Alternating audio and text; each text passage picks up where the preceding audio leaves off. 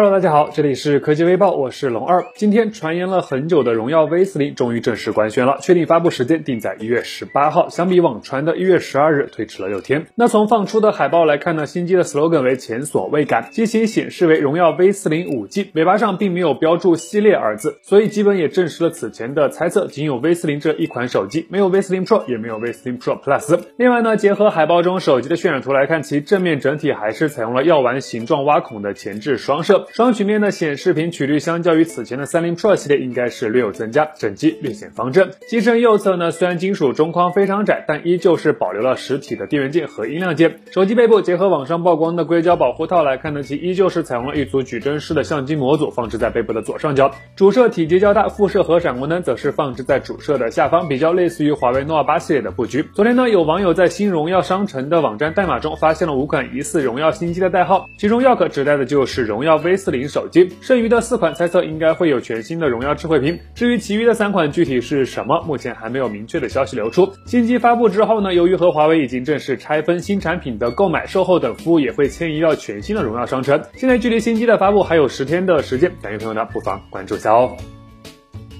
最近网上关于苹果汽车 Apple Car 的恶搞充电视频呢越来越多，一方面呢是大家针对苹果的某些奇葩充电方式的吐槽，一方面呢也反映出大家对于苹果造车的关注。此前呢就有消息显示，造车对于苹果来说并不是一件非常容易的事儿，所以其很有可能会选择一家传统且成熟的造车企业来进行合作。现在呢外媒就放出消息称，在汽车技术和生产设施巨额的成本考量下，苹果公司正在与韩国现代汽车集团协商 Apple Car 生产的相关事宜。该消息目前也是得到了现代汽车方面的证实，其表示苹果正在与包括现代汽车在内的全球各个汽车制造商进行讨论。由于讨论上处于初期阶段，因此尚未做出任何决定。也就是说呢，苹果目前并没有确定最终与哪家车企合作，但合作造车的大方向应该是已经敲定了。不过呢，还有一点需要说明的是啊，此前有消息称 Apple Car 很有可能在今年亮相，但从目前来看呢，可能性就真的比较小了。从彭博社最新的报告显示呢，Apple Car 在发布之前至少需要五到七年的准备时间，所以如果你想要购买一辆 Apple Car，可能就真的还需要一些耐心了。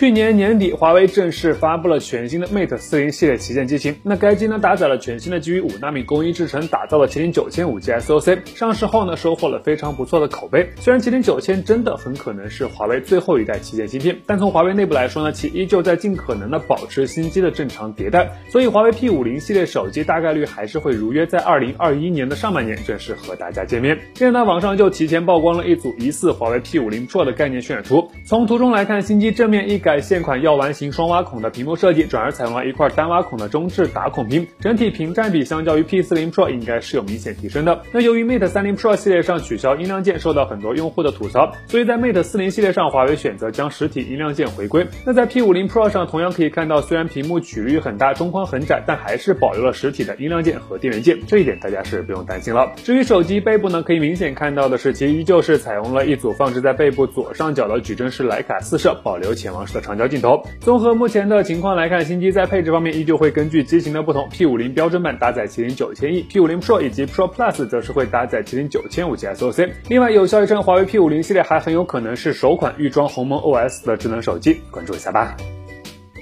今天，索尼举办全球线上新品发布会，推出了全新的高端系列 Bravia X2 认知智能电视，一口气带来了五款型号，其中包括三款 LCD 电视、8K 旗舰 Z9G、4K 旗舰 X95G 以及一款主力机型 X90G。另外两款呢，则是 OLED 电视，包括旗舰 A90G 和主力 A80G。五款电视在配置方面均搭载了索尼全新的 Bravia X2 认知芯片，该芯片采用了超越人工智能的技术，可模仿我们的大脑处理图像的方式，通过学习人类。看和听的方式，从而达到优化图像和声音细节的目的。此外呢，Bravia X2 芯片还增强了环绕声，增添了来自上方的两个额外声道，产生五点一点二声道音效效果，并能够根据视频画面的位置实时调整声音的定位，实现逼真的体验。据了解呢，索尼 Z9 界有七十五和八十五两款尺寸，X95 界有六十五、七十五、八十五三种尺寸，X90 界有五十五十五、六十五、七十五四种尺寸，A90 界呢有五十五、六十五、八十三三种尺寸，A80。界有五十五、六十五、七十七三种尺寸。目前索尼方面并未公布这几款电视的具体售价，但按照以往的情况来看呢，肯定不太便宜。如果你家有购买高端电视的需求呢，倒是可以关注一下。